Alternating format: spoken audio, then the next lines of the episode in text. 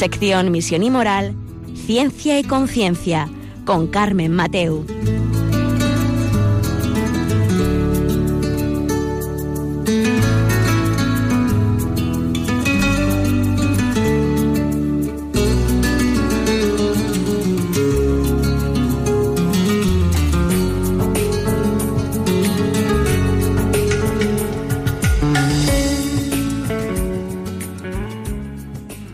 Buenas tardes, queridos oyentes. Un día que hoy desde Valencia tenemos primaveral. Aquí nos acercamos a vosotros en un programa en Ciencia y Conciencia, un programa que hacemos desde el Observatorio de Bioética de la Universidad Católica de Valencia. Y hoy queremos dedicarlo, eh, aparte de que nosotros estamos metidos en, en, plenas fiestas en honor a San José y, a nuestra Cheperudeta, a nuestra Virgen de los Desamparados, que pasado mañana ya nos ponemos a llevarle ofrendas de flores a la Virgen. Eh, queremos también hablar de cómo educamos hoy a nuestros hijos, a los jóvenes, qué estamos haciendo, qué es el ciberacoso, eh, qué es el acoso. O sea, tenemos que, que, ser capaces de verlo y sobre todo de no exagerarnos, ¿no? De saber cuando, cuando uno está en esa situación o, o simplemente, bueno, ha visto películas, ¿no? Porque hay veces que exageramos mucho y, y situaciones que muchas veces son normales, pues, pues las exageramos y no. Para ello vamos a tener una gran, una gran pedagoga que ya ha sido amiga de, del programa y, nos va a explicar todos estos temas y a ver cómo ya entrado el siglo XXI tratamos estos temas y somos capaces de ponerle freno. Enseguida estamos con vosotros. Ostras, ¿dónde está Mar? Il cielo, la terra finisce, la comincia. Guardo ed anche stasera fa pensare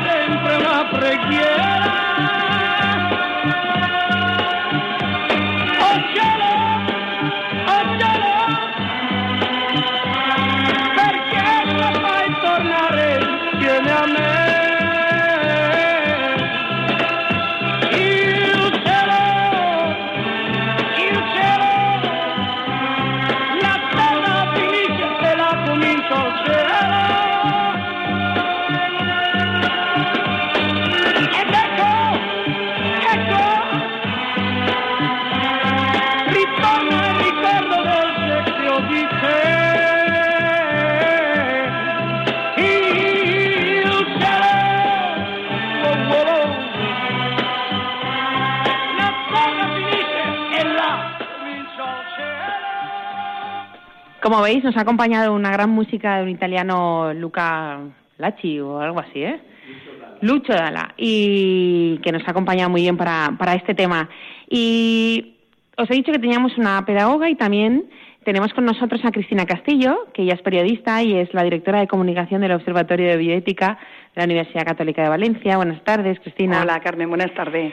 Y como he, dicho en la presentación, que a lo mejor eh, lo hemos exagerado, sobredimensionado este tema del ciberacoso, este tema de acoso en la educación, ¿tú qué crees en las redes sociales, en, en, en Internet? ¿Tú que te manejas con los medios de comunicación? ¿Tú crees que este tema está sobredimensionado? A ver, e-, es difícil verter una opinión en este sentido porque los que nos movemos en redes es verdad que, lo vemos y sale constantemente, ¿no? El tema del acoso en, las redes. Hoy en día sabemos que los niños están metidos ya desde muy prontito, a los nueve o diez años ya están eh, muy activos en redes sociales. Entonces, como todo se ha adelantado tanto, efectivamente ya hemos hablado, has hablado de esto en muchas ocasiones, Carmen, porque te he oído y es un tema muy peligroso, todos lo sabemos, porque claro, esa edad no tiene una madurez eh, todavía para saber cómo utilizar una red social. Efectivamente se está eh, utilizando el, el, ciberacoso en redes sociales por medio de vídeos. Eh, no estamos descubriendo nada nuevo cuando vemos vídeos con agresiones entre menores, agresiones verbales entre amigos que luego ya no son tan amigos. Bueno, ha habido hasta casos de suicidio, porque quizá en relaciones entre menores que luego se han roto y han querido acosar amenazando a este, a este niño con, con fotos, bueno, todo esto ya lo sabemos. Pero por otro lado es verdad que yo detecto que quizá mm, se llame ciberacoso a cosas que no lo son, ¿no? Lo que antes quedaba en, en, el patio de un colegio, es verdad que ahora tiene mucha más difusión y estamos más expuestos a ver lo que ellos opinan y lo que dicen. Y ese lenguaje verbal que se utilizaba antes, quizá un poco cruel o muy cruel, pues ahora lo vemos todos. Entonces, efectivamente existe, pero también es verdad que se ha sobredimensionado y muchas veces incluso en relaciones normales de colegio donde se, no se hace bien las cosas entre los niños y antes quedaba en una conversación entre padres o del profesor el tutor con los padres eso se solucionaba, ahora todo se ha agrandado. Y quizás se esté llamando ciberacoso o bullying o acoso a cosas que no lo son. Claro. No sé qué opinas. Sí, no, la verdad es que el, el tema de la sobredimensión a la vertiente pública es al final es la que hace la gravedad de hoy en día, ¿no? Porque si no, sí que es verdad que lo que tú dices, que el tutor al final lo, lo terminaba o con sus padres, lo podrías trabajar, pero claro, ahora es que te está viendo todo el mundo. Y no te, te ven, no te ven solo tus vecinos, es que te ve España entera. Se sobredimensiona que es el problema de ahora, que todo llega mucho más rápido, a muchos más sitios, y lo que antes quedaba efectivamente en el ámbito familiar o en el ámbito escolar, hmm. pues ahora llega a todas partes y eso les hace mucho más daño. Pero efectivamente hay casos que, que todos conocemos, pues que, que quizá, que se ha hecho muy bien en descubrir estos problemas que hay. Ojo, yo no digo que que no exista porque es un problema que existe, pero que quizás se habla tanto que ahora ya se confunde. O sea, en, los, colegios todos estamos asistiendo, por lo menos yo lo estoy viendo en el colegio de mis hijos, que es que las demandas van que vuelan de padres hacia otros padres porque el niño ha molestado al otro. La cosa, la cosa es que es bullying. Bueno, pues a lo mejor quizá no todo es bullying. A lo mejor eh, son temas que quizá antiguamente o hasta hace poco lo solucionaban entre los niños, que también es muy bueno y forma parte de su maduración personal eh, que sepan resolverse esos problemas entre ellos, ¿no? Y ahora ya, como el papá ya está tan encima y tenemos ese escudo del bullying y del ciberacoso, pues parece que todo es mucho más grande que antes, ¿no? Claro, claro, eso nos tendría que, que explicar ahora también cuando intervenga Mar Sánchez el tema de que efectivamente qué es que nos dé una definición exacta. Efectivamente, qué es y qué no es. Exacto. Porque es muy difícil también como padres, ¿verdad, Carmen? Saber cuándo tienes que entrar en ese. Si existe un problema real, ¿no? Que no todo el mundo tiene la misma manera de actuar. ¿Y tú crees que es lo mismo, como tú te dedicas a los medios de comunicación, es lo mismo um, el tema de Facebook o redes sociales que el tema. Antes teníamos también vídeos, y, pero no los difundíamos el tema de WhatsApp. está con la difusión, Carmen. El problema está en que en cuanto ellos ya comparten y difunden todo, eh, es muy peligroso porque lo está viendo todo el mundo. Entonces, cualquier mm, burrada que publiquen mm, no queda solo entre esos, esos dos niños que tienen que arreglar ese problema. Claro. Ahora ya se extiende a toda la clase, a todo el colegio, ¿no? Sí, pero la cuestión es que, ¿por qué lo grabamos? Pues porque, mm, pues el porque fondo existe una todo- dependencia hacia que todo el mundo sepa todo lo que hacen. No lo sé, Ya. tú misma con tus hijos, ¿no? Yo, yo lo veo. Tienen esa necesidad, ya no estamos viendo el tema, pero de publicar exactamente todo lo que hacen a cada momento. Los blogs, ¿no? De las famosas blogueras, eh, todo lo copian, lo comparten. Tienen un modelo en ese tipo de, de niñas, por ejemplo, que hacen sus propios blogs y copian absolutamente todo, tanto lo bueno como lo malo. Están, ellos viven en otra realidad, es otra realidad totalmente diferente. Entonces, nosotros que somos de otra generación, y eso que estamos bastante Metidos en el tema. ¿no? O sea, yo misma me dedico a eso, pero, pero es verdad que yo todos los días me sorprendo porque ellas viven y ellos en otra realidad. Lo que tú ves una tontería para ellos es esencial, ¿no? A mí me llama mucho la atención cuando, cuando entras en redes sociales o lo que sea, madres y padres publicando lo que hacen con sus hijos. Mm, Por ejemplo, por ejemplo, ahora me viene a la cabeza el caso de personas que tú también y cualquiera podemos mm, tener un ejemplo en la cabeza que necesitan publicar absolutamente todo lo que hacen desde que se levantan hasta que se acuestan. Claro. incluso con temas íntimos muchas veces, mm, matrimoniales, o sea, porque esto al final es, es un gancho, es un- una especie de droga, ¿no? A lo mejor cualquiera me machaca por decir esto, pero yo misma veo que es algo que engancha. Entonces, ¿por qué? Porque todos, todos parece que necesitamos el reconocimiento de los demás, pero a unos se les va este tema más lejos que a otros, ¿no? Ya. Entonces, eso también lo estás transmitiendo a tus hijos. O sea, Claro. y yo creo que forma parte de esta labor de educación que tenemos los padres con, con los niños, las nuevas tecnologías, igual que le estamos educando en otra serie de virtudes y de hábitos, es que ya tenemos que meter dentro de nuestra formación el tema de las redes sociales. No es normal que un niño, desde que se levanta hasta que se acuesta, esté publicando todo lo que hace No. y mandando fotos. Ya no estamos hablando de acoso, que eso va después, es que detrás de una cosa va la otra. Pero lo que se va a poner cada día, yo eso lo he visto. ¿Qué os parece esto que me voy a poner hoy? ¿A sus amigos? Sí, claro, porque esto lo están viendo también en blogs de, de niñas de moda, de ahora ponte esta crema, ahora hazte una mascarilla con, con esto y lo pruebas en los dientes, ¿no? Yo tengo hijas y lo veo, Carmen, es que para ellas es, un- es un modelo, entonces mm, es un tema muy, muy peligroso y hay que estar muy encima. Yo aconsejo como persona que me dedico a esto que no nos chupemos el dedo, así dicho entre nosotras, porque porque hay mucho ahí detrás que no vemos, entonces podemos llegar hasta donde llegamos los padres, pero que no creamos que, que no hay peligro, porque hay mucho, mucho peligro y tenemos que estar muy encima, controlar lo que hacen. Eh, bueno, los expertos aconsejan incluso tener sus claves hasta cierta edad. Los claves, las claves de los niños. Sí, de las redes sociales, no por espiar, porque no se trata de espiar, pero incluso con ellos mismos puedes entrar, eh, pues en ciertas redes sociales, oye, pues vamos a ver a quién sigues, quién te sigue a ti. Eh, esto te parece normal, siempre sin escandalizarnos, porque no, no hay cosa peor, que te vean que, que te parece horrible. Ellos no les puedes cortar esto. Bueno, también estamos hablando de, de edades y de edades. Claro. ¿eh? O sea, yo, yo creo, por, por expertos que así nos lo han aconsejado, que hasta los 14 años no es razonable que un niño tenga redes sociales, que entre en redes sociales. Y si lo hace, tiene que ser de la mano de su madre o de su padre. ¿Y contamos redes sociales a WhatsApp? Bueno, eh, podríamos contarlo, eh, solo que efectivamente esto está más asociado a que el niño tenga un móvil. Entonces, ¿a qué edad puede tener el niño un móvil? No hay una edad determinada. Hay expertos que dicen que a partir de los 14, hay otros que dicen que dependiendo de la madurez del niño, que cuando el niño es maduro para salir a la calle y cruzar la calle solo y ir a ciertos sitios solos, pero es que esto es muy peligroso. Qué exageración, ¿no? Depende del niño también, ¿no? De la... El otro día me comentaba una madre, ¿no? Bueno, es que mi hija, pues, para un... con 11 años, ¿eh? Mi hija es muy madura para algunas cosas. Ya, pero hombre, es que es bueno que vaya conociendo ya las cosas. Mm, desde pequeñita digo, ya, hombre, pero todo tiene un tiempo. Claro. ¿No? Yo, yo soy de la opinión de que hay cosas que no... Es como darles un coche. ¿Sabes a mí que yo tengo la sensación de lo que de que como nuestra infancia no ha sido rodeada de tecnología, porque había tele y tal, no sé qué, pero no ha sido rodeada de maquinitas y cosas de estas, nos da la sensación de que de que nuestros hijos lo deben tener todo, porque entonces se van a quedar sin Es el tener- miedo, ¿no? Como padres de... Sí. Va a ser el, el bicho raro de Sí, la clase, ¿y ¿no? qué?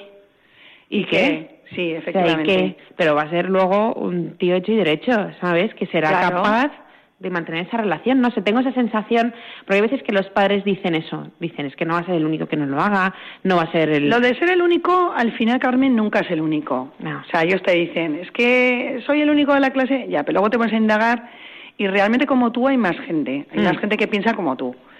Entonces eso tampoco puede ser un- una especie de chantaje, ¿no? El que nos diga, es que soy el único bicho raro, pero yo comprendo que hay padres que ante eso ceden. Ujú. La verdad que es lo que te comentaba. ¿Tú le darías a tu hijo un coche a 250 kilómetros por hora con 13 años? No. No. Pues esto es Ni con mismo. 25. Esto es lo mismo.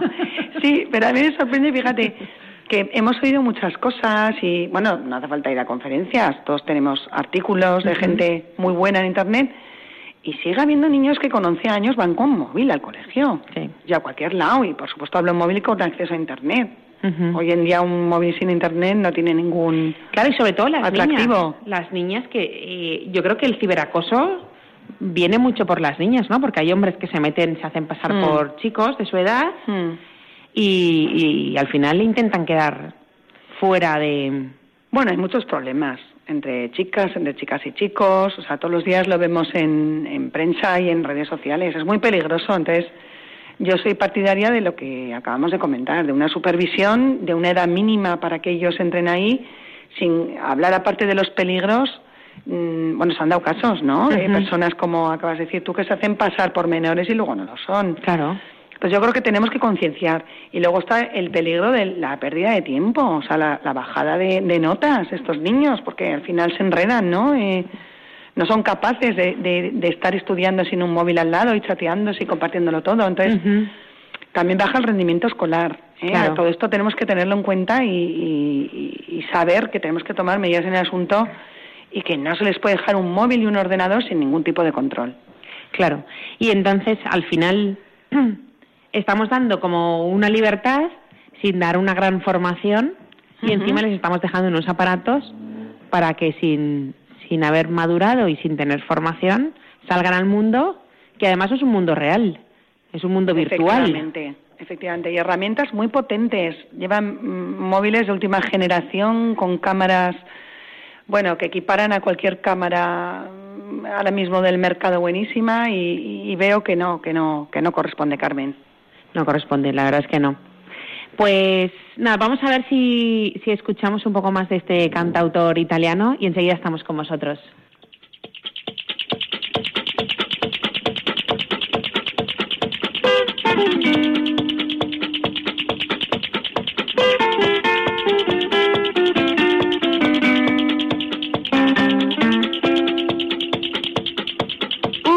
un uomo come me se ha sete beve vino. Se ha fame chiede il pane al suo vicino. Un uomo come me. Quando regala un fiore non è un fiore comprato ma è colto sotto il sole. Un uomo come me. La casa dove è nato la vita senza luna quando dorme sul prato.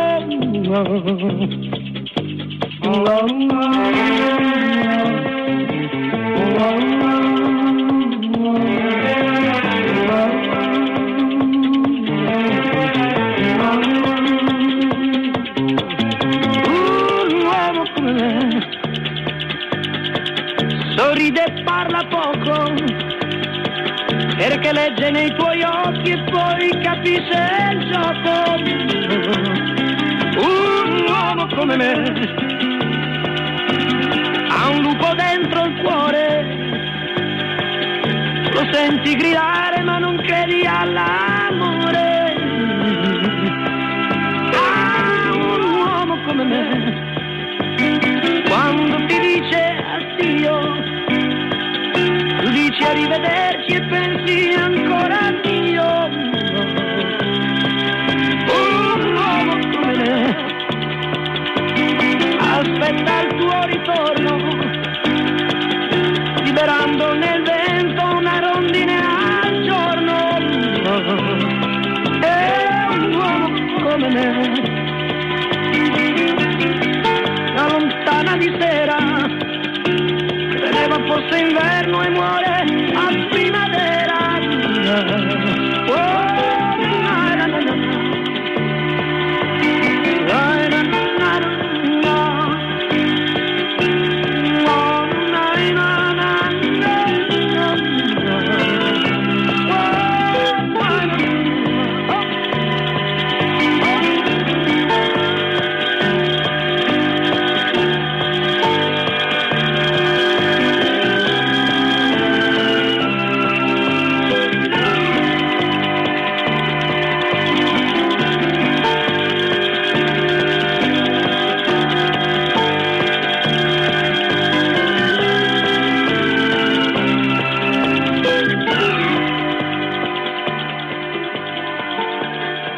cada vez que cada vez que volvemos es más animado, ¿no? Volvemos como con mucha más fuerza de esta de este cantautor. Eh, nada, pues ahora tenemos con nosotros a Mar Sánchez, que es una amiga ya de Radio María, que ha venido varias veces a Ciencia y Conciencia, y es, ella es pedagoga, casi, nos ha dicho que casi doctora en pedagogía. Eh, también es directora del Instituto Valenciano de Pedagogía Creativa, IVAPEC, y también ha sido recientemente nombrada eh, directora de la Cátedra de la Mujer de la Universidad Católica de Valencia, eh, nombramiento que ha venido de manos del arzobispo de Valencia. Buenas tardes. ¿Qué tal? Buenas tardes, Carmen. Encantada de estar aquí contigo. Muchas gracias. Y más en estas fechas, que ha costado llegar. Sí, eh, con todo. No, no pasa nada.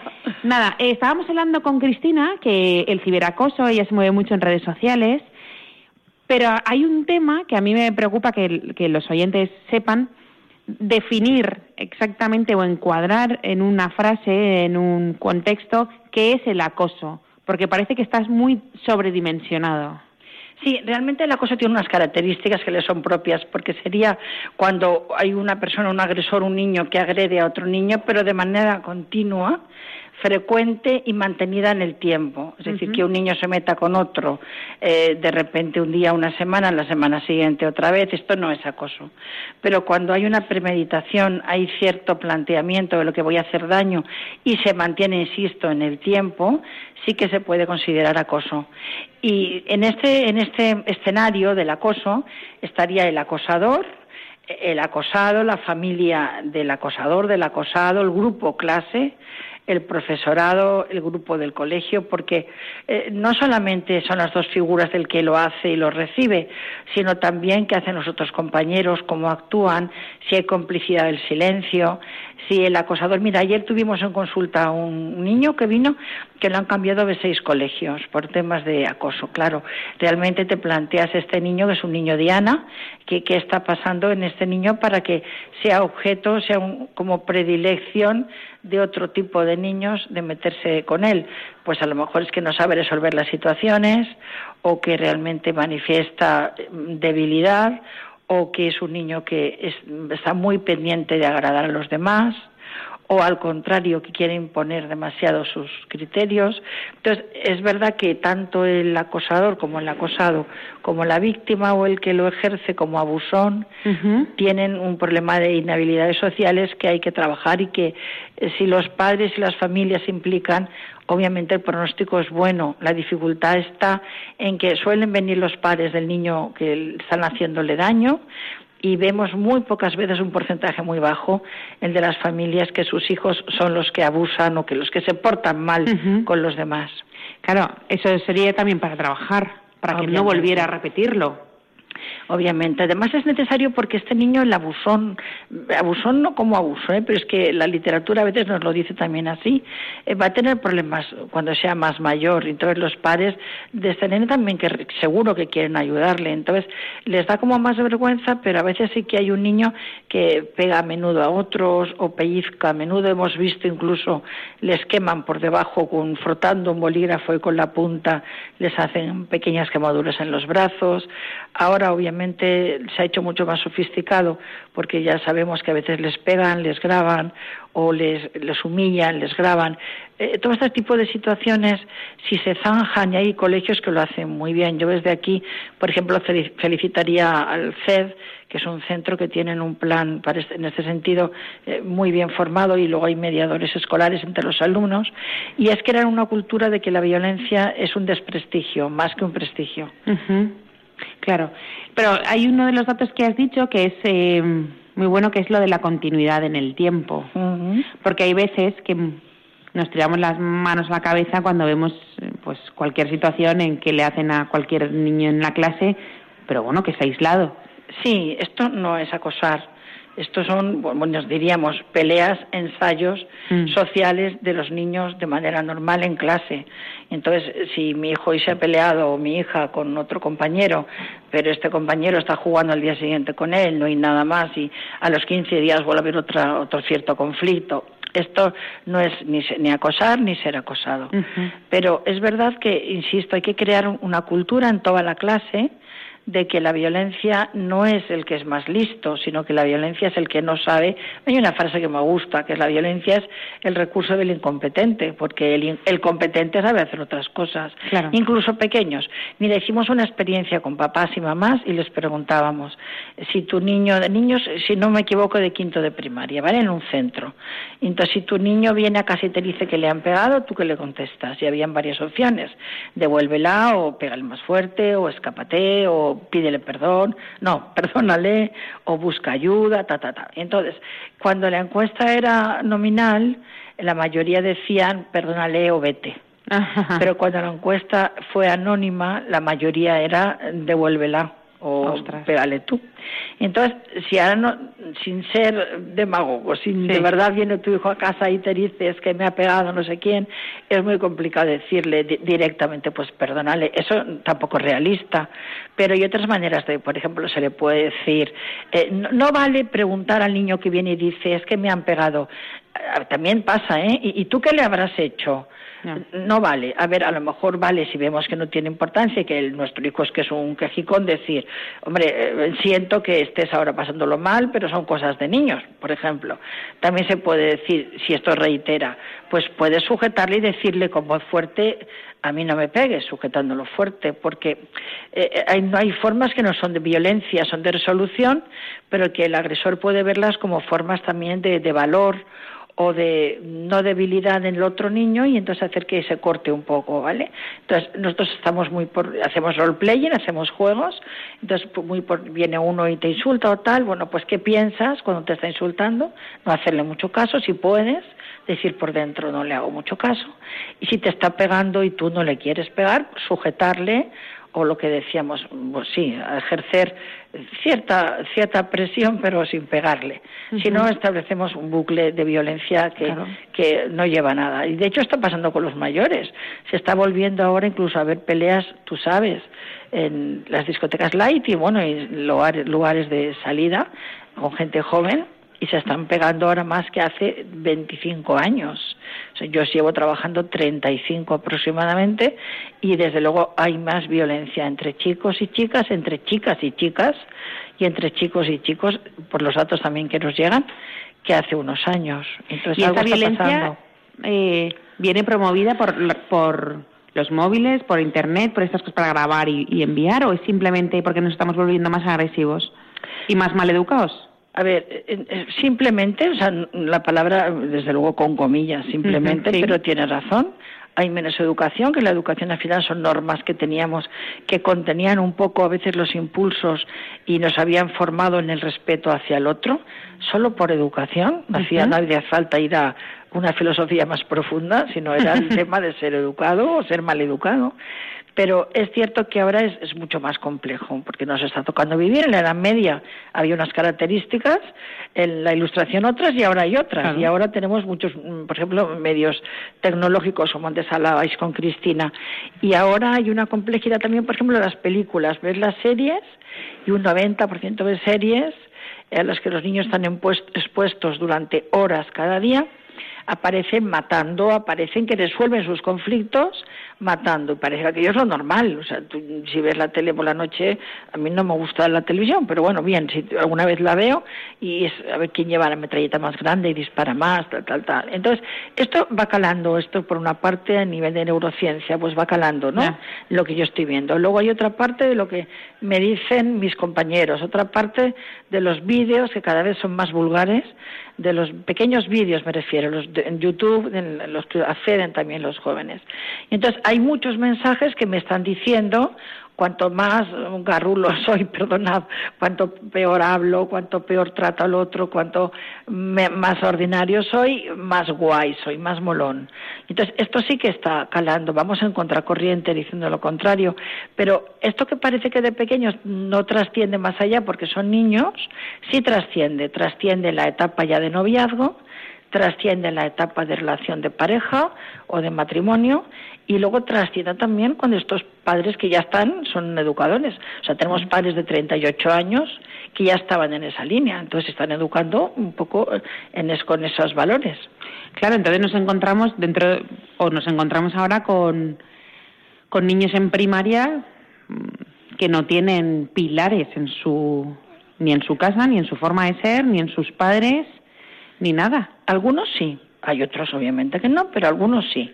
Y de hecho sí que vemos a veces papás o mamás que dices, es que esta persona está para formarse, o sea, no está para formar a otro niño. Entonces, siempre si hay buena voluntad y uno es consciente de las carencias, eh, pues también mejoras, ¿no? Pero hay que tener una actitud muy humilde de decir, yo esto no lo sé hacer. O sea, vale, yo quiero que mi hijo sea trabajador. Mm, ¿Y cómo le enfoco? Aparte de que le riño, le digo, le tal, le castigo, todo esto no. Hay otras maneras. O quiero que mi hijo sea educado cuando está con personas mayores. Pero es que quiero que sea, porque a veces los padres dicen, lo que quiero es que me dejen tranquilo. Entonces, estamos hablando de padres motivados, que los hay muchísimos, implicados, eh, muy padres generosos, pero también hay padres y madres que les cuesta más. Entonces, eso de estar con el niño, tú sabes, sabemos, mm. y estar pendiente y corregir cuando toca. A veces yo veo papás y mamás que dicen, es que por no reñirle, es que ya le he reñido tantas veces, es que educar eh, exige mucho, bueno, pues darse mucho. Pero bueno, no todo es malo, ¿eh? tenemos jóvenes estupendos, hay muchísimos eh, chicos y chicas en ONGs ayudando y también estamos viendo que hay proyectos que salen nuevos, proyectos solidarios, proyectos para mujer. Entonces, también hay, bueno, familias ahí muy comprometidas. Pero el entorno ahora mismo no es fácil, porque es un entorno tan global que lo que hacen nuestros hijos, si se meten con un hijo tuyo por medio de tecnologías, no digo estás perdido, pero casi. Hay que hacer, hay que buscar ayuda rápidamente de profesionales que manejen bien ese tema. Y es esto lo que está pasando con los niños ahora de 15, 16, 14 que se ven que cuelgan. Sí, con frecuencia sí, no todos, pero con frecuencia sí, pero porque es lo que les están también enseñando, insisto, lo que están viendo en televisión y entre los iguales. Y luego hay otros otras personas no tan jóvenes que se están encargando de que también estos, estos asuntos se den, como se están encargando del consumo del alcohol precoz y el tema del botellón, que ha sido ya tan estudiado. Hay un libro, yo, yo me gustó mucho, que era un estudio, El botellón, un conflicto posmoderno, que yo entiendo que leer los estudios es un rollo, pero bueno, te vas a las conclusiones y dices, bien, pues ya sé que el tema del botellón es muy complejo, pero lo que sí, sí que sirve y sé que sirve es estar pendiente de mi hijo, ayudarle, perdón, hablar con él, no que mi educación se fundamente en castigo, amenaza, vuelvo a castigar, porque al final los jóvenes por saturación no hacen ni caso, que ya sería otro nivel de preocupación, no es normal. Y en, y en el caso de que, que sepamos qué es lo que pasa con las familias cuando hay un no me gusta hablar de acosado y acosador, pero si un niño abusón me gusta más así menos parece que es menos grave, ¿no? Que un niño que abusa un poco más. Y qué otro. Eh, ¿Cuál es la reacción sensata que debemos hacer los padres? A ver, aquí hay varios frentes, Carmen. Uno es ¿qué hago con el niño que viene y te lo manifiesta y tú estás viendo que es verdad o te enseña que lleva pequeñitas quemaduras o, ¿vale? o, que han pasado dos semanas y está cambiando y duerme peor y tiene pesadillas y, y no quiere ir al cole. no quiere ir al colegio o a veces lo ocultan pero tú ves que sí que hay un cambio, está más triste, no quiere comer, bueno, estas cosas, llevándolo, depende de la edad también, ¿vale? No es lo mismo un niño de 7 años que un niño de 12 años o un de 14 años, ¿vale? Vamos a hablar en general. Uno está en alerta, sin, sin ser exagerados, por no confundir lo que puede ser una mala temporada, que estoy peor en clase, con un tema de, de acoso. Y, pero si lo tenemos claro que lo hay, obviamente al niño desculpabilizar, porque estos niños muchas veces piensan que han hecho algo mal y que por eso se meten con él y que son raritos, con lo cual sería, mira, esto que te está pasando, nos da, nos da pena que te esté pasando, les pasa a más niños, con lo cual ya hago lo que es normalizar y quito un poco de importancia. Y vamos a ver los adultos, porque es un tema ya de adultos, cómo vamos a poder mejorar o resolverlo. A lo mejor esta frase ya el niño a veces se dicen, ¿de verdad? O sea, ¿de verdad eh, vais a ayudarme a que, a que esto se resuelva? Porque eh, él ya ha visto que, que no sabe solo, ¿vale? Yo creo que hay que entrar cuando ves que el niño le está cambiando la vida y que no sabe arreglarlo solo. dirigirte al colegio, hablar con el tutor, hablar con el orientador. Normalmente los colegios son receptivos y están ahí para, bueno, pues para ayudar a las familias. Es el colegio que se va a encargar de hablar con los padres del otro niño y con el otro niño. El colegio puede organizar una reunión, si así lo cree conveniente, entre ambos padres, pero para buscar eh, qué se puede hacer para mejorar y ayudar a ambos niños. Si esto vemos que es delicado, el colegio verá, hablará por separado. Eh, luego sí que se hace un cierto plan hacia el niño abusador, también de control, control de estímulos. No se dice directamente al niño que se porta mal, no vuelvas a pegar a tal porque va a pasar cual, porque normalmente todo se pone aún más agresivo, sino que hay otras medidas un poco más indirectas y llegará el momento que se le va a decir, pero no de entrada, no en la clase.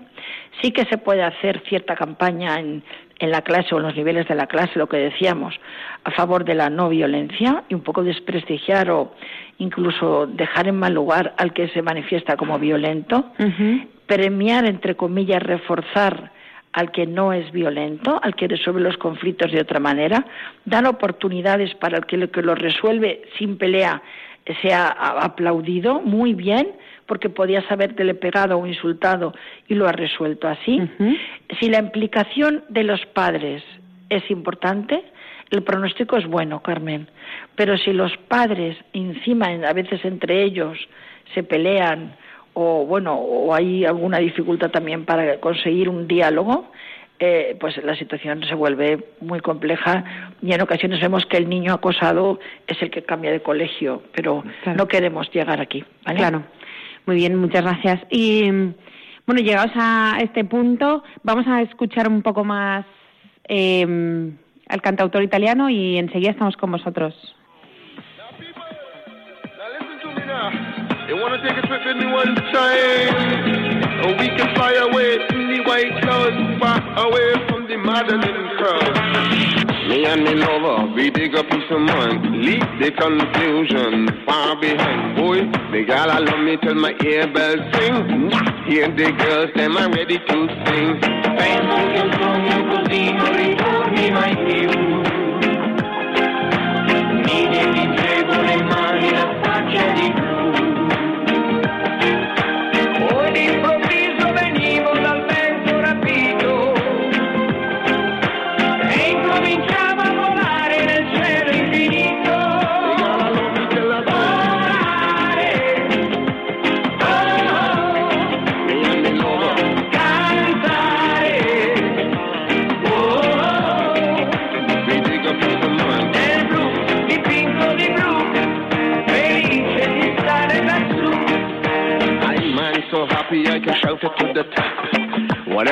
You do me, don't you ever stop. I walk around with my head up in the sky because the girl lover make me high. E continuo a volare felice fino nel sole ed ancora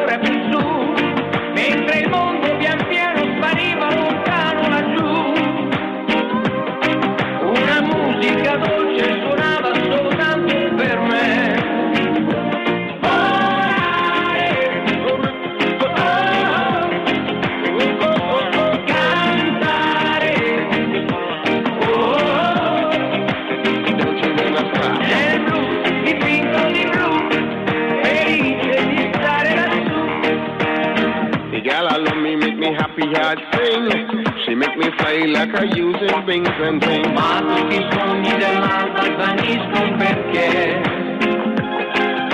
quando tramonta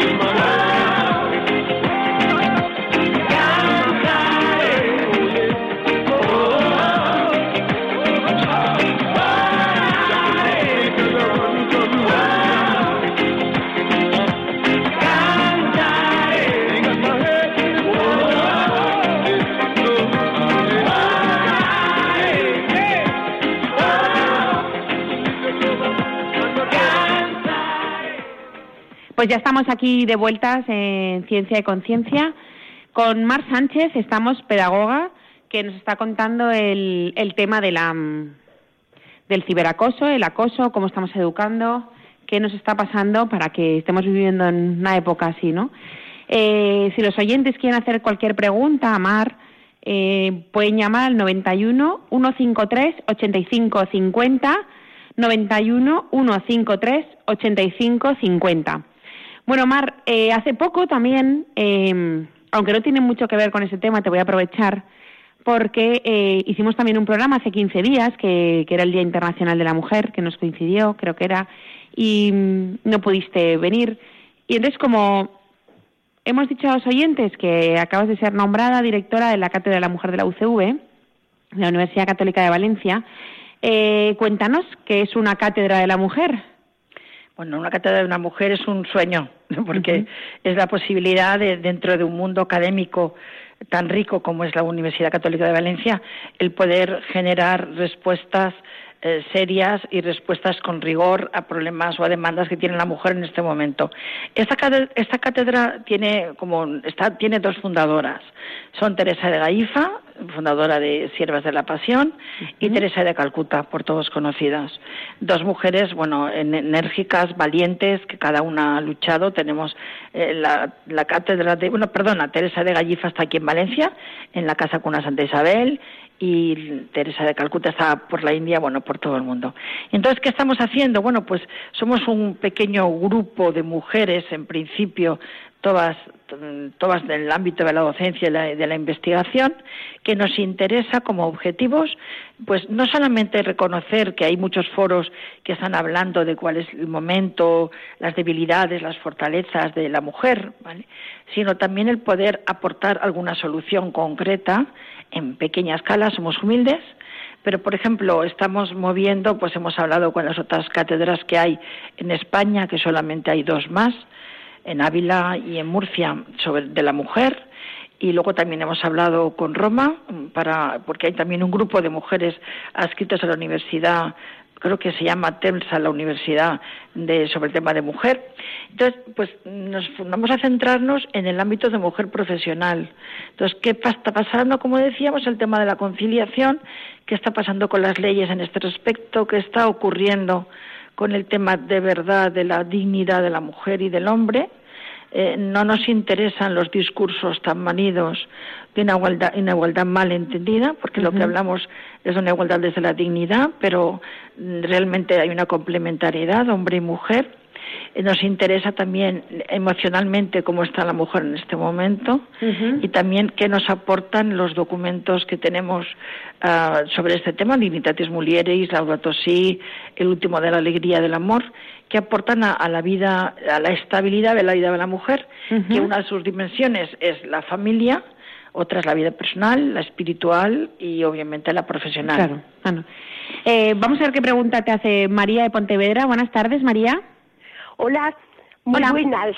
Mira, buenas. Eh, estoy, bueno, les escucho siempre y en esta ocasión es que mm, les quiero preguntar cómo, cómo eh, actuar después de que entre niños de ocho años en un colegio concertado religioso acusan a un grupo de niños de que insultan a otro niño y en lugar de arreglar las cosas y averiguarlo a través de la profesora y padres y tal como aquí han expuesto, al final meten en las redes sociales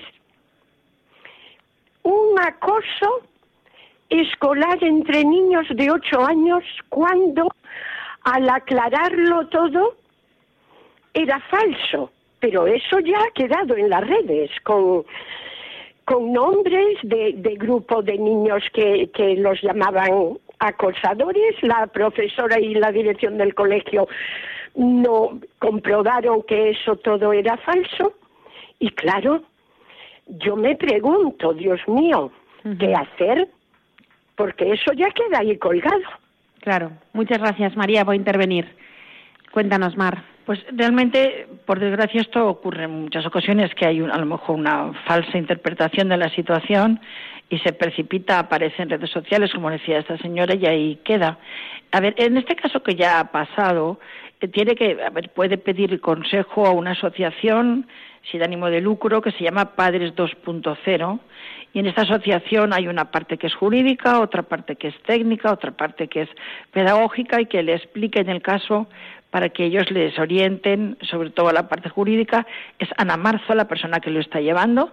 Entonces, llamar a Padres 2.0 si quiere que le hagan sobre ese tema una consulta, porque estamos ya hablando, por lo que usted pregunta, no es un tema tanto psicológico ni educativo, sino es un tema de una queja formal, porque estos niños puede ser lesionada su, su no sé cuál sería la palabra, su dignidad, no. Y su honor. Su honor por lo que ha salido en, en redes sociales. Entonces, está bien hacerlo, movilizarse, porque los niños van a aprender, prefiero llamar a este sitio, ¿no? Van a aprender que todos los actos tienen una consecuencia y también van a medir a lo mejor quien lo ha hecho, que en otras ocasiones no se debe ni divulgar y además lo que buscamos son soluciones, no hacer la situación más grande, el problema más grande. Claro, es el problema que tiene Internet, que una vez colgadas las cosas, eso es una de las cosas, uno de los puntos que debemos educar. Todo lo que colguemos o grabemos, ahí se queda. Esta, esta perspectiva los niños no la tienen. Ellos creen que es como cuando tú cuelgas una foto y la borras o cuando haces un dibujo y lo borras. No tienen esta, este análisis de es algo abstracto, ¿vale? Pero es cierto que puede perjudicar a, largo, a medio plazo. Incluso sabemos que hay en algunos sitios de trabajo que la selección de personal buscan qué hay colgado en internet de esta persona hace 10 años o hace 15 años. Entonces eh, hay que educar, igual que estamos educando el uso de las redes sociales, el uso de de las tecnologías y cuándo tienen que tener un móvil y cuánto pueden utilizar un móvil y cuánto pueden estar en el ordenador. El hacer ejemplos y que los niños vean, tienen que ver ejemplos de una persona que ahora es papá y tiene hijos, tal, tal, tal, que hace 15 años hijos totales escena, y entonces lo que le está repercutiendo en este momento, porque borrarlo de, de, Internet completamente sabemos que es muy, muy difícil. Y ya que estamos ya casi al final, ¿y con estos padres que lo cuelgan todo lo que hacen en la familia? Pues mira, me gustaría preguntar cuál es el objetivo porque a veces buscando el objetivo averiguamos la causa, vamos, averiguamos también lo que pasa en las consecuencias. ¿Cuál es mi objetivo? Porque esto tiene un poco de exhibicionismo, ¿no? Entonces, vanidad. Sí, a veces vanidad, a veces demostrar a todos los demás, porque claro, solo cuelgas lo que te va bien, lo bien que me va todo, no, te, no cuelgas el día que estás ahí todo despeinado con los niños peleándote. Entonces, eh, dentro de lo que es la propia madurez y el pudor de la intimidad, yo no cuento toda mi vida al que me encuentro en el ascensor, pues tampoco muestro. O sea, yo creo que esta coherencia de mostrar imágenes a personas que no conocemos, pues tiene, tiene una característica a nivel psicológica que, como has dicho, tiene exhibicionismo, yo creo que también hedonismo y también un afán de notoriedad que en otros casos no se daría porque no salimos en ningún periódico. Pero aquí me, han visto tantos, Buah, pues, ¿y, qué? O sea, la pregunta es ¿para qué?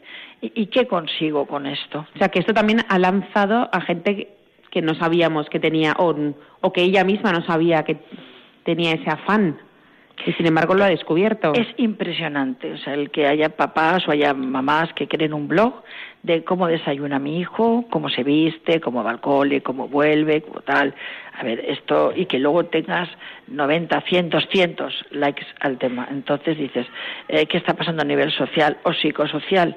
Pero está bien, si hacemos la pregunta de por qué cuelgo este tipo de imágenes y, y me respondo con sinceridad, seguramente colgaré menos. Ya. Bueno, Mar, estamos llegando casi al final.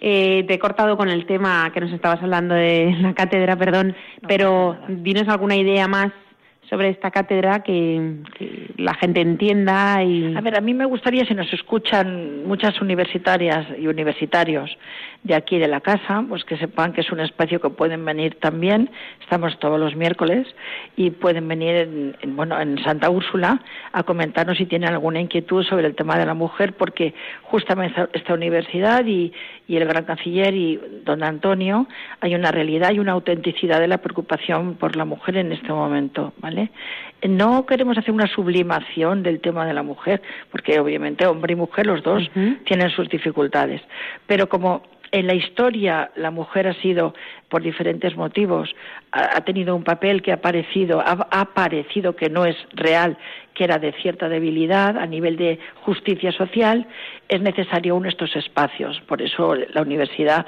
lo ha tenido a bien. Entonces pues animar si quieren venir si quieren llamar si quieren saber qué estamos haciendo también pueden ver nuestra web. Si bueno vamos a estamos ahora ya investigando y trabajando por ejemplo el tema de la formación el debate y la oratoria entre mujeres. Bueno pues lo que necesiten las mujeres, eh, sobre todo profesionales, dentro de lo que es el ámbito académico. Pues muy bien, Marc, muchas gracias por estar con nosotros. Siempre, Carmen. por este día tan complicado que estamos en Valencia en plenas fallas y con este día que tenemos tan bueno, pues bueno, pues estamos un poco que no sabemos muy bien cuándo llegamos a los sitios y pero bueno, en fin, muchas gracias por estar aquí. Eh, con vosotros nos vemos en 15 días. Nosotros seguimos eh, pasando nuestra semana en hora a San José y a nuestra Virgen de los Desamparados. Y en 15 días estamos con vosotros. Muchas gracias, Angelo, por esa gran música que nos has traído y a Pilar por estar con nosotros.